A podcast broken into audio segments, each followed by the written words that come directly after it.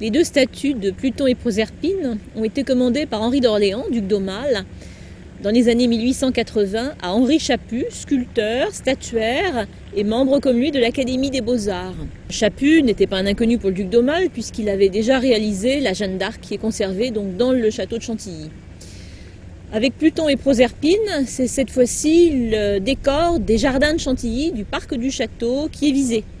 Et Chaput, de 1884 à 1886, va réaliser ces deux statues importantes en taille pour le pied du grand escalier du château de Chantilly. Elles représentent le mythe de Proserpine et de Pluton.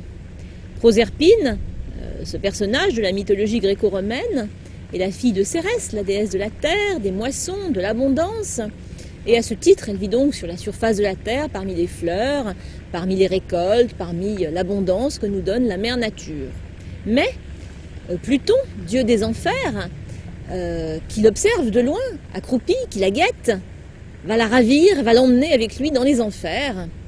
Et à son grand désespoir, Proserpine va devoir vivre sous terre pendant de longs mois. Cependant, elle obtient régulièrement, à chaque printemps bien sûr, de son époux, dieu des enfers, la possibilité de ressortir euh, de ces euh, lieux souterrains et de revoir sa mère. Donc elle remonte à la surface du sol et elle nous apporte bien sûr le printemps, les fleurs et les récoltes.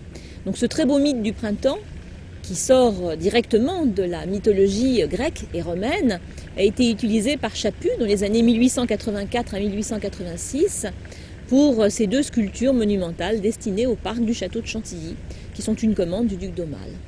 Ces deux sculptures ont été réglées une somme énorme, 36 hein, 000 francs, donc c'est une commande très importante pour cet artiste euh, célèbre qui a exposé d'ailleurs la, statue de Pluton au salon de 1884 et le modèle en plâtre de celle de Proserpine qui à ce moment-là n'était pas complètement terminée.